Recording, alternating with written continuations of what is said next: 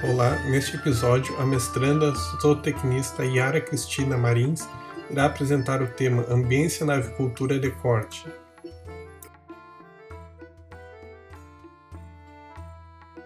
Ok, então boa tarde a todos.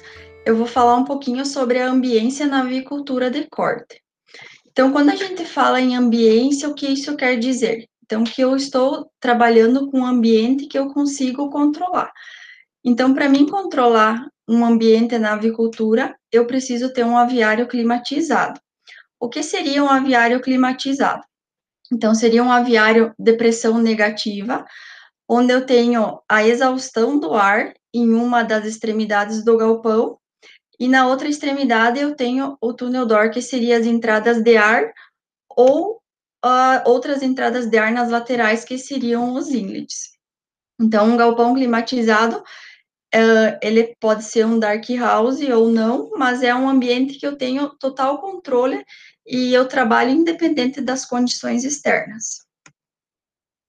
Então, quais seriam os fatores importantes para uma boa ambiência? Então, para se ter uma boa ambiência, primeiramente eu preciso entender as aves, né? Então, eu vou começar meu lote sempre com uh, pintainhos, né? Que são aves jovens, então eu preciso entender a necessidade desse pintinho.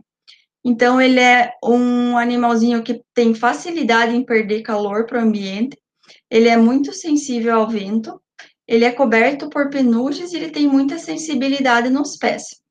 Então, eu preciso entender o comportamento dele para mim poder estar tá fornecendo um bom ambiente. Então, o, não consigo falar em ambiência sem antes eu ter um bom pré-aquecimento de cama. Eu diria que seria um dos fatores cruciais para mim conseguir trabalhar durante todo o restante do lote um ambiente bom. Então, o pintinho é um organismo não preparado para a presença de vento, então eu preciso ter trocas de calor, trocas de ar, precisa ter ventilação, mas ele é uma ave que ainda não gosta de vento, então eu tenho que ter esse cuidado. Então, ele, é, ele tem extrema necessidade da temperatura externa para manter a, ter, a, temperatura corporal. Então, até os 21 dias de vida, ele não é termorregulador, então ele precisa da temperatura externa para manter a sua temperatura corporal. Ele tem fácil tendência à desidratação e baixo desenvolvimento se as condições não forem ideais. Então, se ele não tiver num ambiente de conforto, é muito fácil dele se desidratar e do meu lote já ser comprometido desde a fase inicial. Ele tem alta troca de calor através das patas, então a pata é onde vai ter o maior contato com o ambiente, com a cama, e na maior parte do tempo. Então, eu preciso garantir que essa cama esteja bem aquecida para que ele consiga manter essa temperatura corporal e se mantenha numa, numa faixa de conforto. Então, para isso, a gente tem uma necessidade muito grande de pré-aquecimento de camas para se iniciar um lote e manter ele numa boa condição de ambiência. Então, qual é a função dessa excelência em ambiência na fase inicial? Então, é que a gente tenha um máximo consumo de uh, alimento e de água. Então, na primeira semana de vida, o intestino do pintinho ele pode aumentar em até 200% quando eu tiver numa condição boa, que ele tenha uma alimentação precoce. Então, quanto antes eu conseguir fazer ele se alimentar, mais próximo desses 200% eu vou chegar. Então, numa condição adversa que eu tiver, por algum motivo, algum tipo de restrição alimentar, então, esse percentual, ele pode estar tá baixando para 60%. Então, neste caso, eu já vou ter um lote comprometido que dificilmente eu vou conseguir reverter essa situação no decorrer do lote. Então, falando em temperatura de cama, o que seria uma temperatura ideal no momento do alojamento? Então, a gente fala que em torno de 32 graus seria uma temperatura muito boa para estar tá alojando. Então, 32 graus na cama, medindo diretamente na cama. Então, se eu conseguir ter essa temperatura ou muito próximo disso, a partir daí eu começo a poder ter uma ventilação adequada e consigo controlar todos os outros fatores. Então, se eu estiver comprometido na temperatura de cama, aí isso já me compromete para que eu possa estar realizando adequadamente os demais procedimentos. Então, em condição adequada, eu consigo que a ave expresse o máximo do potencial genético que ela tem. Então, com temperatura adequada, a gente passa a falar dos tipos de ventilação. Então, as ventilações elas são divididas em três tipos, que são ventilação mínima, ventilação de transição e ventilação túnel. A ventilação mínima e transição, a gente fala que é uma ventilação mais de inverno, então, onde eu quero ter uma menor retirada de calor e sim um maior percentual apenas de troca de ar. E no verão, então, a gente usa mais transição e túnel, então, onde eu tenho maior retirada de calor e maiores velocidades de vento. Então, falando um pouquinho de cada tipo. O que seria uma ventilação mínima?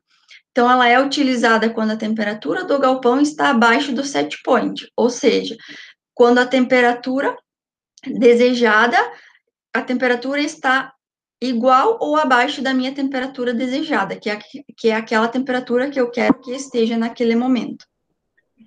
Então, ela é responsável pela qualidade do ar, pela remoção de umidade. Então, se eu tiver uma ventilação mínima adequada, automaticamente eu terei uma umidade adequada. Ela é responsável por injetar oxigênio dentro do meu galpão, sem causar sensação térmica nas aves, então aí com o um máximo de velocidade uh, de 0,5 ou abaixo disso, metros por segundo, e leva-se em considerações taxas ou ciclos para mim saber quanto tempo ela vai se manter ligada. Então, a ventilação mínima funciona, funciona muito bem, mas como eu já citei de início, eu preciso ter alguns fatores uh, funcionando também associados para que ela possa ser efetiva. Então, como eu já comentei, o pré-aquecimento da cama é um deles, então eu preciso ter cama aquecida e qualidade de cama, aí eu consigo ventilar adequadamente. Por quê? Porque se a minha cama não estiver aquecida, a partir do momento que eu ligar uma exaustão dentro do meu galpão, aquele pouco de calor que eu tenho na cama, eu vou estar retirando. Então, preciso ter a temperatura próxima dos 32 graus, para que quando ligue a minha ventilação, eu consiga manter ventilação e temperatura, que ela não seja retirada. Então, os galpões precisam ser bem vedados, então a ventilação mínima não funciona se eu não tiver vedação, e vedação de cortinas divisórias. Então, também ela não funciona no caso de um dark house, se eu tiver mau dimensionamento dos inlets, que vai ser a minha entrada de ar neste momento, sendo que a ventilação mínima é feita pelos inlets. Se eu tiver um super dimensionamento de exaustores, então se eu tiver muita exaustão, ela também não vai funcionar adequadamente. E se o meu aquecimento não estiver adequado, seja por falta, por abastecimento, por tipo de, de abastecimento, mas se eu não tiver aquecimento adequado, então a minha ventilação mínima também não vai funcionar adequadamente. Então, a ventilação mínima, ela está diretamente relacionada à qualidade do ar, sendo que quando eu não tenho qualidade de ar, eu tenho a formação de alguns gases dentro do galpão, sendo principalmente a amônia, que acima de 7 ppm pode estar causando lesões respiratórias, acima de 20, ela aumenta a susceptibilidade a doenças respiratórias, pode diminuir ganho de peso, sendo que acima de 50 uh, ppm pode reduzir o ganho de peso em até 250 gramas. Também tem formação de dióxido de carbono, então a amônia ela é perceptível para nós, o dióxido de carbono não, mas se ele estiver presente acima de 3.000 ppm, ela vai diminuir a atividade das aves, vai ter redução de consumo, aumento de acites e podendo até ser fatal em, em alguns casos de níveis muito altos. Então, a ventilação mínima também controla a umidade, uh, sendo que o ideal seria manter entre 45% e 65%, que vai ter efeito direto sobre a sensação térmica. Então, o conceito de ventilação mínima de taxa de renovação e ciclo de renovação é que a minha taxa de renovação é um tempo para a troca de 100% do ar do meu galpão, e o ciclo é em quantas vezes eu divido essa troca de ar, como tirar uma fatia de uma pizza. Então, para mim trocar 100% do ar, que seria a minha pizza inteira, eu preciso dividir isso em ciclos, que são partes que eu vou trocar em cada vez. Então, para isso, é calculado de acordo com a condição de cada instalação. A ventilação de transição. Que é o nosso segundo tipo de ventilação. Então, ela é utilizada quando há uma maior necessidade de retirada de calor do galpão, em taxas maiores que a ventilação mínima e geralmente numa idade intermediária da vida do lote. Então, onde a ave ainda não tolera altas velocidades de ar, ela ainda não gosta de muito vento, mas já há uma necessidade de retirada de calor dali de dentro. Então, não é só mais uma oxigenação, uma renovação de ar. Aí, na transição, já há uma necessidade de retirada de calor. Então, ela, ela também é utilizada quando a temperatura externa é muito baixa, é realizada também pelos índices e deve-se avaliar muito o comportamento das aves, então, para que possa ser feito possíveis correções conforme a necessidade e comportamento do lote. E ter a terceira ventilação, então, é a ventilação túnel, que seria uma ventilação para uma fase mais para final de lote, digamos assim. Então, ela tem função de moderar os efeitos estacionais de variação de temperatura e é mais efetiva em estações de maior calor. Então, aqui há uma necessidade grande de remoção de calor de dentro dos galpões. Como eu falei, ela é utilizada em aves mais velhas, e nesse caso, onde a transição geralmente não é mais suficiente, não, não consegue remover todo o calor necessário produzido dentro da instalação, então se entra com a ventilação túnel. Então, aqui mais ou menos como calcular. Então, a gente tem um, um exemplo prático aqui, um aviário de 150 por 16 com pé direito de 2,5 de altura. Então, considerando que o meu exaustor tem vazão de 600 uh, metros cúbicos por minuto, a gente vai fazer um cálculo rápido. Então, aqui a gente pode dividir em semanas de vida do lote. A primeira semana a gente pode considerar uh, mais ou menos a primeira fase, tá? onde eu devo, é recomendado que se faça a troca do ar em oito minutos. Então, como eu citei antes, na ventilação mínima a gente usa uh, taxas e ciclos, então aqui eu preciso trocar o ar em oito minutos. Então, considerando o galpão que eu citei anteriormente, uh, de 150 por 16 por 2,5, eu vou ter 6 mil metros cúbicos de necessidade de ar para renovar. Então, considerando que nessa fase eu uso uma renovação em oito minutos, então eu vou ter uma necessidade de renovação de 750 metros cúbicos por minuto. Sendo que a capacidade do meu exaustor é de 600, então eu dividindo um pelo outro, eu vou precisar de 1,25 exaustores para fazer ventilação mínima neste exemplo. Então, ou eu uso um, ou eu uso dois, dependendo da situação. Uma ventilação mínima de segunda fase, eu trocaria o ar um pouco mais rapidamente, então em 5 minutos, no mesmo exemplo de 6 mil metros cúbicos. Então, eu dividindo pelos 5 minutos, eu vou ter uma necessidade de troca de 1.200 metros cúbicos. Dividindo pela minha capacidade de 600, então aqui eu já precisaria de dois exaustores. Entrando na ventilação de transição, eu já preciso de uma troca de ar mais rápida, então eu preciso trocar esse ar em dois minutos. Considerando o mesmo exemplo, então, dividindo a minha necessidade de troca de 3 mil metros cúbicos pela minha capacidade de exaustão de 600 metros cúbicos, na minha transição, eu preciso de cinco exaustores neste exemplo. Na ventilação túnel, e última, eu calculo por velocidade de ar. Então, para final de lote, aqui na nossa situação, a gente considera que eu preciso de uma velocidade de ar de 3 metros cúbicos, de 3 metros por segundo. Então, no meu aviário de 16 por 2,5, que é a largura e altura, e 3 de velocidade de ar, dividindo pela minha capacidade de exaustor, que aqui é em uh, metros por segundo e não mais por minutos, é o mesmo exemplo, eu só transformo. Então, eu preciso neste aviário de 12 exaustores para fazer a minha ventilação túnel. Então, aqui ilustrando a ventilação mínima, que é a nossa primeira exaustão, é, citada anteriormente. Então, ela vai ser sempre temporizada, um determinado tempo ligado por um determinado tempo desligado, e eu vou usar sempre que a temperatura estiver igual à minha temperatura desejada, ou no máximo um grau acima ou abaixo. Então, neste caso, eu uso ventilação mínima por inlet. Na ventilação de transição, então, se eu tiver um acréscimo de temperatura de mais meio grau, chegando a um grau e meio acima da minha desejada, aí eu já passo na minha ventilação de transição, onde eu tenho acréscimo de exaustores.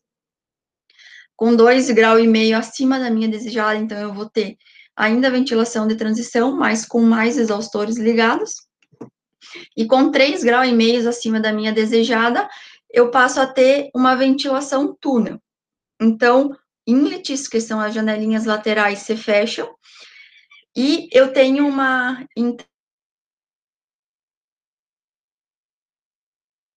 e eu tenho uma retirada por túnel e não mais por inlet.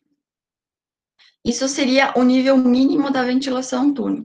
Num nível médio de ventilação, que seria com 4 graus acima da minha desejada, eu também tenho o mesmo sistema de exaustão, porém com acréscimo de exaustores, e no nível alto, com 4 graus e meio acima, eu tenho o máximo dos meus exaustores ligados.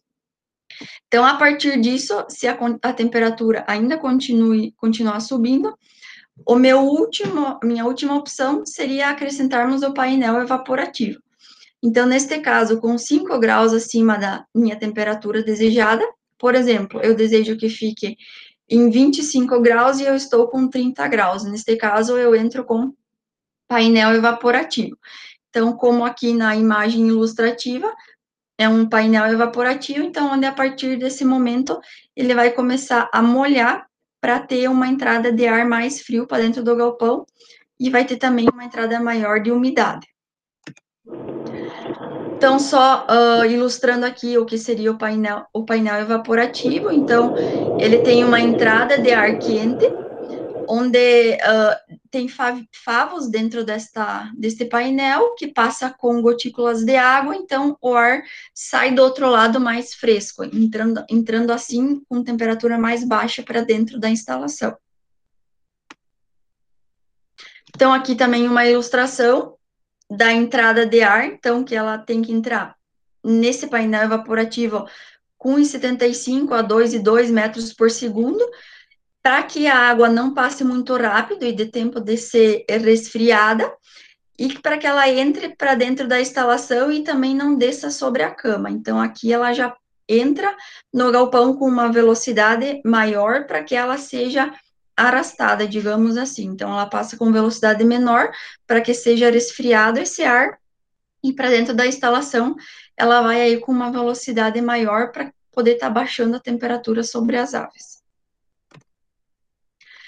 Para utilizar o painel evaporativo, a gente precisa respeitar algumas premissas. Então, ele funciona muito bem, é um recurso muito bom para temperaturas muito altas, porém, o ideal é que ele seja ligado somente após todos os exaustores estiverem ligados, justamente para que eu tenha essa velocidade de ar citada aqui anteriormente, para que essa umidade uh, seja o máximo possível arrastada para fora, carregando calor, e não fique dentro da instalação, não fique sobre a cama.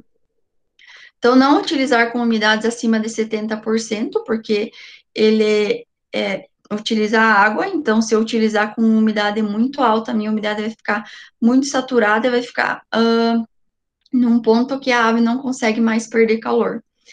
Então, acima de 28 graus, também é recomendado que ele seja utilizado, que é onde a água começa a ter evaporação, então, como eu preciso que ela evapore e não fique dentro do galpão, então, o ideal é que eu utilize apenas acima de 28 graus. Não permitir que liga, esse ligamento do, da placa evaporativa desligue exaustores, porque é preferível sempre que eu tenha mais velocidade de vento e não tanta umidade, então eu posso usar, contanto que os exaustores continuem ligados e utilizar em determinados horários do dia, então mais ou menos o recomendado seria das 10 horas da manhã às 5 horas da tarde, e utilizar de forma temporizada, então um minuto ligado para cinco desligado. Alguns cuidados aí só a nível de, de manutenção desses painéis evaporativos, que são muito, úteis, porém eles têm um custo, então você deseja ter uma, uma uma vida útil uh, prolongada, digamos assim. Então, o ideal seria fazer drenagem de toda a água da canaleta, no mínimo uma vez por semana. Não utilizar água com cloro, que estaria deteriorando esse produto. e colocar amônia quaternária para fazer a desinfecção desse painel evaporativo, pensando também em sanidade dos lotes. Então, um litro aí para cada calha. Então, tudo isso que eu falei de aquecimento de cama, de ventilação, uh, de resfriamento, de toda uma boa ambiência dentro do galpão, então, tudo isso uh, funciona muito bem com a condição de que eu tenha um bom isolamento. Então, preciso ter uma boa foração, uma boa vedação, uma boa cortina lateral, para que eu consiga trabalhar dentro do meu galpão uma ambiência adequada e independente da condição externa. Porque se eu tiver um monte de equipamento funcionando, mas entrando ar quente por outros lugares que não seja o lugar adequado, que seria uma placa, por exemplo, então eu não vou ter um sistema efetivo. Então, para que tudo funcione muito bem, eu preciso ter um bom isolamento. Então, dentro dessas ventilações que eu citei, a gente tem que avaliar também o comportamento das aves e o que elas toleram em cada fase. Então, por mais que às vezes seja muito quente, muito frio, mas eu preciso respeitar aquilo que a ave tolera de acordo com a sua idade. Então, de 1 a 7 dias, o ideal seria nós manter uma velocidade de vento de 0,1 a 0,3 metros por segundo. Como eu citei lá no início, nesta fase inicial, ele, os pintinhos não, são, não têm tolerância a altas velocidades de vento, então o ideal seria manter nessa, nessas condições. De 8 a 14 dias eu posso trabalhar de 0,4 a 0,7 metros por segundo. De 15 a 21 dias, de 0,8 a 1 metro por segundo. De 22 a 28 dias, de 1,1 a 1,7 metros por segundo. E dos 29 ao final do lote, até 3,5 metros por segundo. Então, vejam que a tolerância à ventilação, ela vai aumentando conforme aumenta a idade dos lotes. Então, baixa tolerância na fase inicial e isso vai melhorando. Eu posso ventilar mais conforme o lote vai ficando mais velho. Então, com tudo isso, a gente tem que levar muito em consideração a sensação térmica, que é um ponto fundamental para a ambiência. Eu tenho um controlador que me ajuda nessa situação, me dizendo que umidade está naquele momento, que temperatura está naquele momento. Porém, o mais importante é aquilo que o frango realmente está sentindo.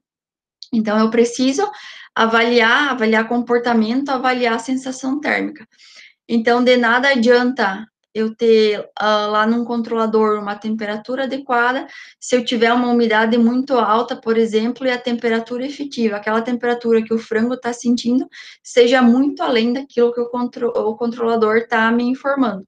Por isso, é, é, é adequado que se avalie sensação térmica e que dentro do possível se avalie temperatura, condição uh, na prática, nos lotes, aquilo que a ave realmente está, aquilo que realmente está acontecendo.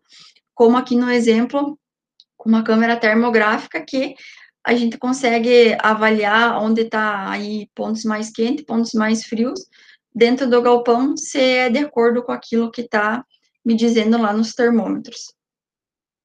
Então, aqui só um exemplo da sensação térmica, aqui uh, destacado, por exemplo, a fase inicial, onde o controlador está me dizendo que eu tenho 32,2 graus, mas eu tenho uma umidade relativa de 80%, uh, ah, relativamente alta.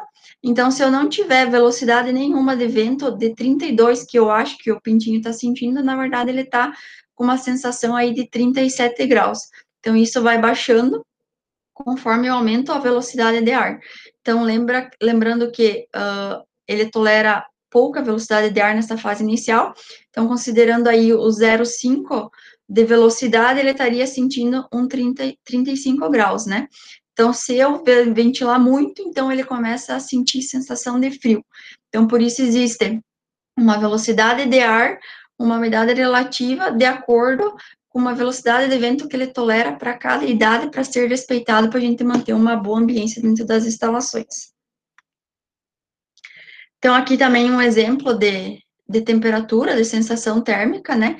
Que nos mesmos 30 graus, na imagem à direita, eu tenho 3 metros por segundo, e na imagem à esquerda, eu tenho 2 metros por segundo. Então, com a mesma temperatura, com vento, com uma maior velocidade de vento, eu posso ver que as aves estão muito mais refrescadas, né? E na imagem à esquerda, com a mesma temperatura, porém com menos vento, eu vejo que as aves estão muito mais quentes, estão passando muito mais calor. Então, uma boa ambiência uh, na avicultura de corte, ela depende de muitos fatores, depende de temperatura, depende de umidade relativa, depende de velocidade de ar, da idade das aves. Então, é um conjunto de fatores que deve ser observados, deve-se tomar ações em cima disso, mas, acima de tudo, deve ser observado o comportamento das aves. Então, a partir do momento que eu tenho auxílio de equipamentos para medir, para monitorar, para confirmar, e a ave me expressa que está em um bom um bom ambiente através de consumo, através de ganho de peso. Então, isso tudo juntando é o que vai me dizer, é o que vai me dar suporte para mim ter uma boa ambiência dentro das instalações. Seria isso, muito obrigada.